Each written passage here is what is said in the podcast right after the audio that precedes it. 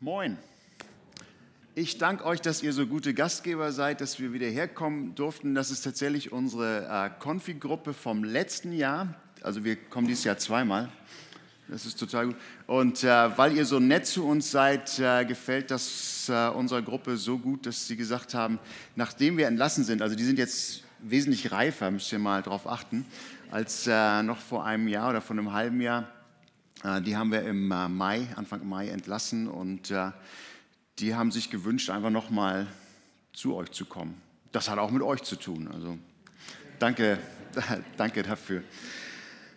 Gut, äh, ich möchte euch heute ein Prinzip äh, erzählen, das Jesus gelehrt hat äh, durch eine Geschichte, das mir persönlich total geholfen hat, mit Situationen, die manchmal stressig sind, wesentlich entspannter umzugehen und fröhlicher zu leben und so weiter. Und einige von euch tendieren auch so übergestresst zu sein manchmal.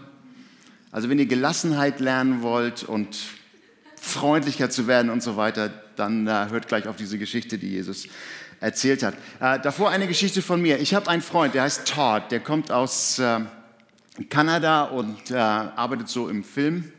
Und äh, dadurch, dass er, dass er ständig weg ist und diese Filme macht, war er auch häufig nicht zu Hause. Und vor zwei, drei Jahren hat er sich dann scheiden lassen müssen, weil seine Frau äh, hatte keine Lust mehr äh, auf diese Beziehung. Da hat er total darunter gelitten. Und dann habe ich ihn eingeladen, lass doch mal so einen Roadtrip machen. Dann haben wir so eine Männer-Tour gemacht, äh, durch Italien durch und äh, haben uns dann eben auch häufig unterhalten. Und einmal sagte er mir, so mit so einem ganz verletzten Gesichtsausdruck, sagt er, weißt du, was das Schlimmste war, was meine Frau am Ende noch gesagt hat? Sag ich, ja, was denn? Sagt er, sie hat immer gesagt, auf Englisch, you were a great provider, but you were a lousy husband and father. Also du hast uns total gut versorgt, so als Versorger warst du total klasse, aber als Ehemann und Vater warst du echt eine Niete. Und er fing fast an zu heulen, als er sagte, das hat ihm so wahnsinnig wehgetan. Und ich habe überlegt, was kannst du ihm jetzt sagen? Und guckte ihn so an und sagte, wenn sie gesagt hätte, wenn Kim gesagt hätte, als, als Ehemann warst du eine Niete, aber du warst ein unglaublich guter Liebhaber, hättest du damit leben können? Und dann grinste er und sagte, ja, das wäre okay gewesen. Und jetzt könnt ihr Frauen vielleicht denken, Männer alle gleich, die haben alle ganz, ganz komische Werte. Wobei, wenn man bei euch mal nachguckt, sind die auch nicht viel besser. Ähm, und in dieser Geschichte, die ich euch gleich erzählen werde, da geht es darum, was ist wertvoll und was äh, nicht. Und äh, wie zeige ich Leuten, dass ich wertvoll bin. Und äh, deswegen wollte ich euch jetzt eine Geschichte erzählen und dafür brauche ich einige Freiwillige, die unglaublich stark sind. Der junge Mann mit dem Schlips, der kein Schlips ist, äh, Jö, äh, wenn du noch kommst, drei, wer ist denn noch stark hier? Du warst immer schon stark. Komm mal nach vorne, wir brauchen auch eine Frau. ja, genau. Ähm, ja, und bring den jungen Herrn dann neben dir einfach mal mit. Gut, dann. Ja, ja, den, den jungen Herrn, genau. Ja, ihr stellt euch einfach mal nebeneinander. Ähm, vielleicht ist euch das noch nicht aufgefallen, ähm, aber hier vorne stehen ganz, ganz viele Bibeln rum. Habt, äh, denkt da mal dran, es ist Segeberger waren, die die Bibel wieder in den Mittelpunkt in die Hamburger Gemeinde gestellt haben. Ne, das ist auch total wichtig. Äh, so rum ist, du gehst mal da ganz nach hinten. Genau, und du stehst da, das passt schon. Und die Dame, wenn du mal nach vorne kommst. Ja, als, als erstes, genau. Gut, Jesus hat mal folgende Geschichte erzählt. Er hat gesagt, da ist ein reicher äh, Bauer, der hat einen Weingarten und äh, der braucht ab und zu mal Leute, die ja, ihm dabei helfen. Und äh, damals gab es dieses System, wo ganz, ganz viele Leute Tagelöhner geworden sind. Das seid ihr jetzt, äh, waren eigentlich in der Regel Männer, aber wir machen das mal für ein Beispiel anders jetzt. Und äh, äh, du bist damals Tagelöhner geworden, weil die mussten teilweise 90 Prozent Steuern zahlen, die Juden wegen den Römern. Und äh, das war einfach so eine Zeit, wo ganz viele arm waren und ganz viele haben ihre Bauernhöfe verloren und äh, mussten sich jetzt als Tagelöhner durchschlagen. Und äh, dann trefft ihr euch morgens auf dem Marktplatz und ich, der reiche Weinbauer, ich komme dann dazu und ich gucke mal weg, kann total gut arbeiten. Und wenn ich euch so angucke, du, genau. Und ähm, und dann vereinbaren wir, ich zahle dir ein Dinare, das war damals tatsächlich ein ganz gutes Gehalt. Ich zahle dir ein Dinare, wenn du, äh, das ist morgens um sechs, wenn du bis abends um sechs bei mir arbeitest. Das sind also zwölf Stunden. Das sind schon mal vier. Neun. Geht noch? Ja, ja. So, genau, die musst du jetzt einfach halten. Nur die 30 Minuten für die Predigt, genau. Und ähm, ja, und du arbeitest alles super und äh, dann fährt äh, dieser Weimar äh, nachher nochmal hin um 9 Uhr. Da stehen ja immer noch ein paar Hänsels rum. Die sehen alle nicht so teuer. Er ist okay, gut. Und dann vereinbarst du ihn, du arbeitest dann auch bis um 6 bei mir. Jo. Mittags gehe ich zum Mittagessen in die Stadt und da stehen immer noch ein paar Hänsels rum, die keiner wollte. Kannst noch? Alles gut, ja, ja. Ich, ja, man soll deine Mühe sehen. Ja, die können ja alle nichts. Nö, nee, ihn hier. So, gut. Ja, dreht mal um, genau. Gut, dann nachmittags hole ich Kaffee um 15 Uhr. Die sehen beide nach gar. Gut, und äh, dann abends um 17 Uhr habe ich noch mal was in der Stadt zu tun. Äh, die sind jetzt alle schon am Arbeiten und äh, da steht immer noch einer rum. Und in dieser Geschichte, die Jesus erzählt hat, äh, steht tatsächlich wortwörtlich, fragte, was machst du denn noch hier?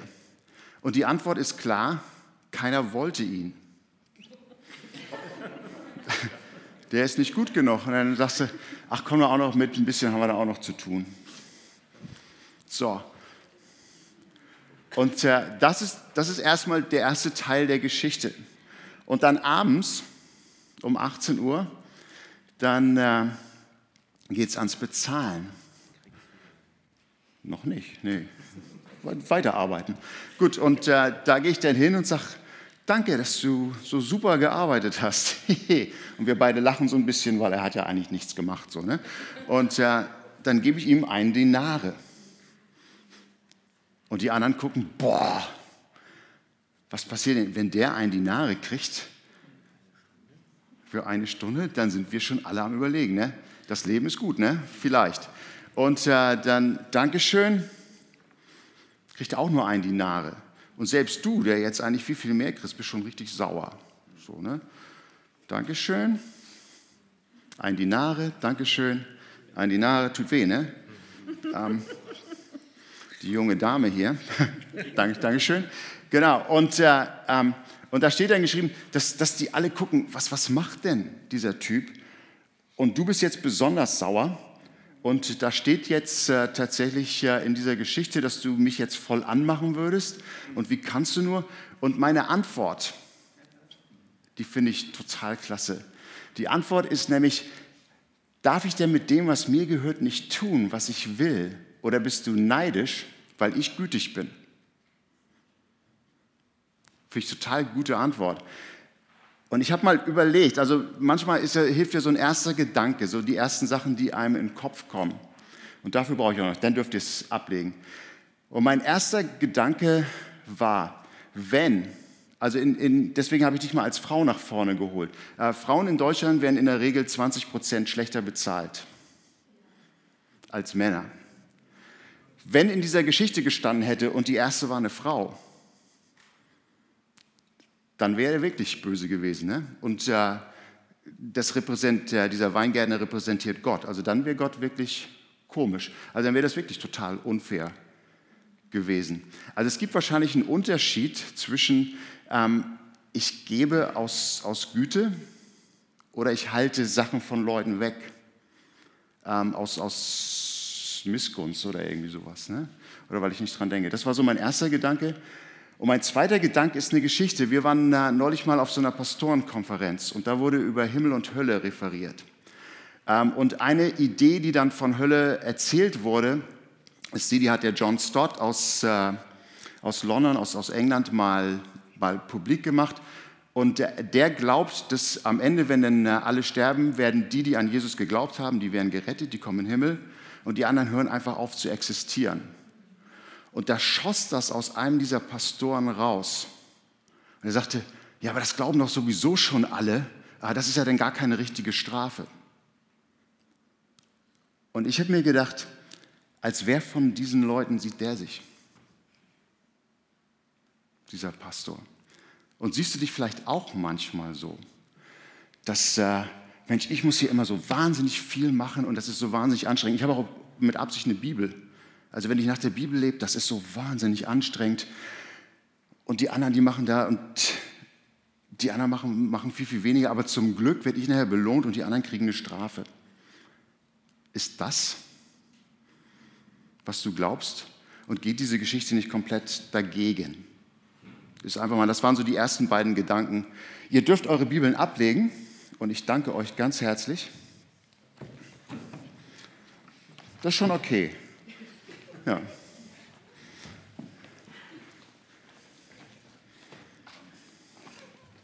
Schön, ja, so Bibeln. Gut. Ähm, ja, das waren so meine ersten Gedanken zu dieser Geschichte, aber ich habe da mal recherchiert, was, was heißt denn diese Geschichte äh, tatsächlich? die Leute, die Jesus damals zugehört haben, die hätten diese Geschichte genauso verstanden wie wir und die hätten gesagt, das ist total unfair. Das ist einfach totaler Blödsinn. Warum erzählst du so eine Geschichte? Die Geschichte macht keinen Sinn. Ähm, und die Schreiber von den äh, Evangelien, die haben diese Geschichten immer ganz mit Absicht da platziert, wo sie, wo sie die hingemacht haben. Und ich erzähle euch mal, manchmal hilft es einfach, in diesen Kontext mal reinzugucken, äh, und äh, die Frage ist, warum hat der Matthäus das genau dahin gepackt zwischen diese anderen Geschichten? Wenn du mir mal den Kontext zeigst, das ist das nächste. Nee, den, genau. Ja, der Kontext ist folgendes. Erst kommt die Geschichte von dem reichen Jüngling. Da geht es um so einen äh, jungen Mann, der eines Tages vor Jesus auf die Knie fällt und sagt, äh, wie kann ich denn leben? Was muss ich denn verändern? Was muss denn in meinem Leben passieren, dass ich äh, das Königreich Gottes erlebe. Und das Königreich Gottes oder das Himmelreich Gottes wird manchmal geschrieben. Das hieß nicht, dass, was passiert mal später, sondern in dieser Geschichte, da geht es darum, wie kann ich so leben, dass ich das Leben, dass ich glücklich bin, dass ich, dass ich volles Leben habe, dass ich ein Leben mache, das Sinn ergibt, weil meins ergibt irgendwie keinen Sinn. Und Jesus sagt dann zu ihm, du, du hast ganz viel Geld, äh, gib das Geld an die Armen und folge mir nach. Und der Typ guckt äh, Jesus an und kann das nicht. Und ich glaube, Jesus sagt das, weil der Typ denkt, dass mein Wert, der kommt daher, dass ich so wahnsinnig viel Geld habe, dass ich äh, gute Klamotten habe, äh, dass ich habe ganz viel Ansehen davon und das ist so das, das Wichtige und das kann ich doch nicht irgendwo abgeben. Und Jesus sagt, du denkst, dass du das kontrollierst. Dieses Geld, dein Besitz, dein Ansehen, das kontrolliert dich. Und äh, das ist die erste Geschichte. Dann äh, die zweite Geschichte ähm, ist diese Geschichte, die wir, äh, die wir gerade gesehen haben. Dann erzählt Jesus, dass er gekreuzigt werden wird, dass er sich gegen das römische Reich auflehnen wird und dass die ihn deswegen, dass die Mächtigen ihn äh, deswegen kreuzigen werden. Und, äh, und dann kommt diese Geschichte, äh, wo eine Mutter Jesus fragt, sie hat gesagt, ähm, ich habe hier zwei äh, zwei Kinder, Söhne, weißt du ja, das sind zwei deiner Jünger. Und äh, die sind ja total gut. Das merkt man ja, die sind wesentlich begabter als, als die anderen. Der Petrus, der ist immer so aufbrausend und so weiter, den kann man nicht so gebrauchen. Und äh, wenn du in dein Reich kommst, das heißt nicht, wenn du stirbst, sondern wenn du die Römer endlich rausgeschmissen hast, dann brauchst du ja Minister. Und wären meine beiden Jungs nicht so gut als Top-Minister in deinem Reich, wenn das denn kommt? Äh, weil die anderen, die sind ja nicht so gut. Und äh, Jesus sagt, ich glaube, du weißt nicht, was du da fragst. Es geht in meinem Reich nicht darum, sich nach oben zu bauen und der Stärkste und der Größte zu sein. In meinem Reich geht es äh, darum, klein zu werden und äh, direkt davor diese Geschichte und ich werde sterben. Willst du das für deine Kids wirklich haben? Im Gottesreich geht es nicht darum, ganz nach oben und der Beste immer zu sein irgendwo. Das ist der Hintergrund.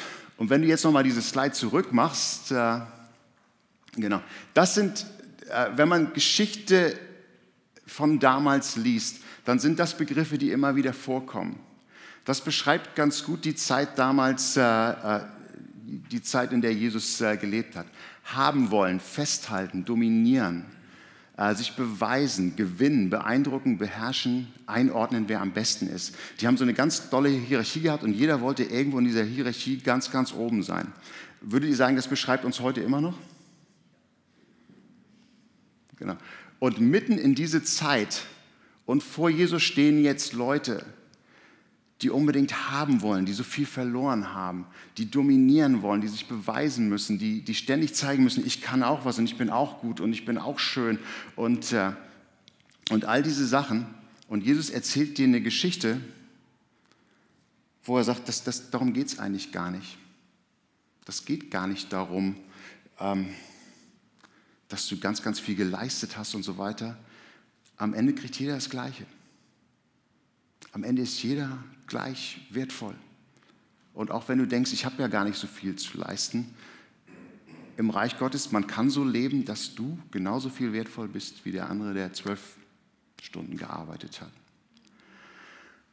Das äh, ist die Geschichte. Und jetzt äh, die Frage für mich, was hat, das mit meinem, was hat das mit meinem Leben zu tun? Wenn du jetzt mal zwei rüberspringst, dann haben wir es immer da. Genau, ich habe da so ein, so ein Paar hingestellt, da ist genug für alle da. Wenn dir etwas Gutes passiert, äh, komme ich dann zu kurz, wenn dir etwas Gutes passiert. Könnt ihr mal überlegen, wenn ihr irgendwie einen Freund habt und der kommt auf einmal mit einem neuen Auto vorgefahren, so eins, was ihr euch nie leisten könntet. Oder jemand anders wird ganz doll gelobt. Oder jemand bei euch bei der Arbeit äh, kriegt den Job, den ihr eigentlich haben wolltet und äh, den, den, wo ihr echt euch darauf festgebissen habt, dass, dass ihr das irgendwie kriegt und der wird jetzt befördert. Ist euer erster Gedanke, dass ihr euch für die andere Person freut? Oder ist euer erster Gedanke, dass ihr erstmal Inventur macht, was ihr alles nicht habt? Kann es sein, dass diese Jesus-Geschichte sagt, dass man freier lebt, wenn man es schaffen kann, eben nicht neidisch zu sein, sondern wenn man es schaffen kann zu sagen, Mensch, es ist genug für alle da. Und ich bin der 17 Uhr Christ und äh, ich bin genauso beschenkt. Alles, was mir passiert, ist ein Geschenk. In ganz vielen Sachen, die, die man so erlebt, ist das, äh, ist das ein total schöner Gedanke. Ich gebe euch mal zwei, drei Beispiele. Wir haben vor ein paar Jahren haben wir ziemlich viel Geld in Kanada angelegt gehabt. Da haben wir ja lange gewohnt. Wir hatten unser Haus verkauft und hatten, hatten halt ziemlich viel Geld. Und es war dafür gedacht, dass unsere Kinder, wenn sie groß genug sind, dass wir denen die Ausbildung, dass wir denen dabei helfen. Das war unsere Altersversicherung und all das. Äh, ähm, und wir hatten uns darauf gefreut und man hat ganz, ganz viel Freiheit gehabt, weil ähm, ich hätte meinen Job verlieren können, das Geld war da und war alles super. Und dann durch Betrug ist das, und die haben andere Gesetzesgebung, äh, ist das jetzt an ganz viele Rechtsanwälte gegangen, das Geld, und äh, ein anderer Teil ist irgendwie nach Asien abge, abgehauen. An so einer Sache können Ehen zerbrechen. An so einer an solchen Geschichten kannst du dich ständig aufreiben, kannst ständig daran denken, wie schlecht diese Welt ist und wie fürchterlich alles ist. Oder du kannst sagen, Mensch, für die letzten zehn Jahre haben wir das Geld zur Verfügung gehabt und wir hatten diese Freiheit und wir haben das gelebt und das war ein Geschenk. Wenn du dich als 17 Uhr Christ siehst, gehst du ganz anders mit solchen Tragödien um. Das Witzige ist bei uns in der Familie, ähm, ich glaube, am schlechtesten um damit kann mein Sohn, der da gar nicht rein investiert hat. Ähm, und Lolli und ich, wir gehen da ganz gut mit um, weil wir uns eben, weil wir, weil wir dieses Prinzip gelernt haben ein Stück weit. Ich bin der 17 Uhr Christ. Ähm, ein anderes Beispiel. Äh, ich habe einen Kollegen in Segeberg von den Baptisten, der Pastor Jörg, und mit dem äh, mache mach ich ab und zu mal eine Besprechung.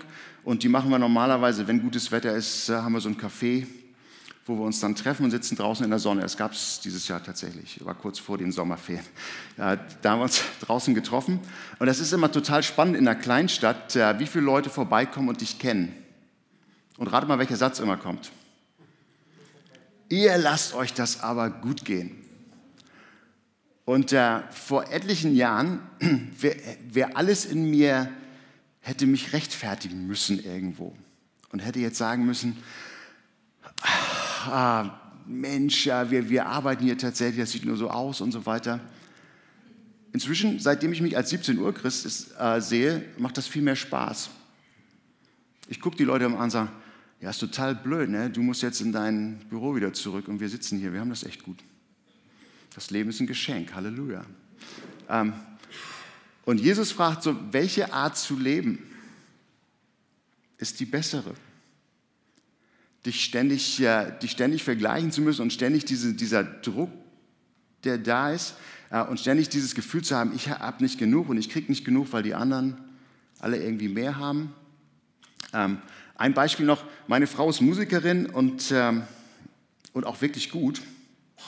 Und äh, neulich war, haben die in Lübeck ein Konzert gehabt und da haben sie vor 18 Leuten gespielt. Und äh, die mussten dann das Geld, was dabei rein, äh, bei Musikern ist dann häufig so, wenn ihr Kneipen spielen, dass äh, dann Hut rumgeht, die sind alle mit 8,50 nach Hause gegangen. Für acht Stunden Arbeit ohne die ganzen Proben, die vorher noch irgendwie waren, weil sie den ganzen Tag da irgendwie da sein mussten. Ähm, der Veranstalter, der hatte sich äh, irgendwie, der, der hatte vergessen, dass es so ein Riesenkonzert nur drei Straßen später irgendwie waren und das war auch, das war der zweite schöne Tag irgendwie abends und Leute wollten draußen sitzen und nicht in so eine Kneipe reingehen. Und da kannst du dann da auch wieder sitzen und sagen, Mensch, ähm, wieso sind Leute berühmt, die überhaupt kein Talent haben? Die singen sich irgendwie atemlos durch die Nacht und das ist alles. Ähm, du kannst dein ganzes, und das ist die Frage, die Jesus, glaube ich, stellt, äh, du kannst dein ganzes Leben damit verbringen, immer ständig zu gucken, wer hat mehr und, und so weiter. Oder du kannst sagen, Mensch, alles ist Gnade. Alles, was, mir, was bei mir passiert, ist richtig gut und ist ein Geschenk. Müsst ihr euch entscheiden. Äh, nächstes Bild, das finde ich auch ganz cool. Alle wollen Gerechtigkeit, äh, ähm, bis sie selber Mist machen. Dann wollen wir nämlich nicht erwischt werden, dann wünschen wir uns Gnade. Äh, wir alle wünschen uns Gerechtigkeit äh, ständig. Wenn irgendwie was passiert, Mensch, da muss doch mal einer und so weiter. Und dann werden wir erwischt. Und dann wünschen wir uns, dass Leute gnädig mit uns umgehen. Und vielleicht sagt diese Geschichte ja dann auch, dass ich das nicht zu entscheiden habe. Und vielleicht kann ich mir einfach Gnade für alle wünschen. Ähm, das wäre was. Ähm, mein, äh, mein dritter Punkt ist eine Geschichte und die möchte ich euch vorlesen. Jetzt hat sich das schon ausgestellt, weil ich so lange gesprochen habe.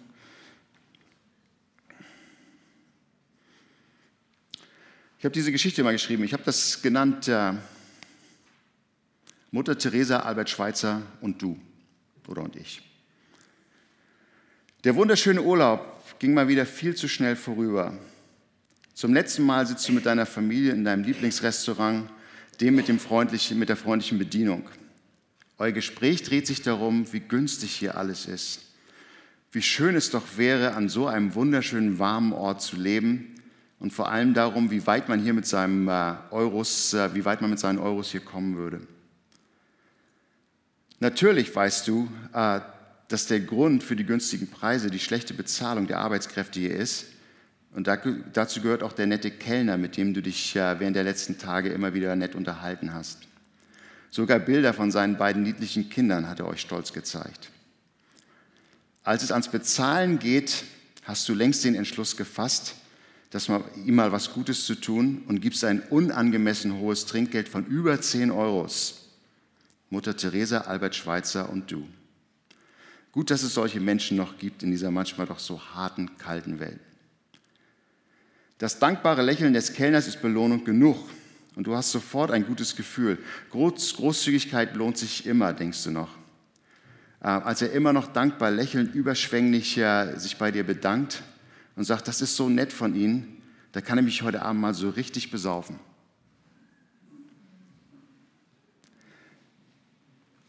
Und vielleicht will uns diese Geschichte ja sagen, dass ich das nicht zu entscheiden habe. Wer Gnade verdient hat und was die damit machen. Und vielleicht würde Jesus sagen, lebt sich das freier.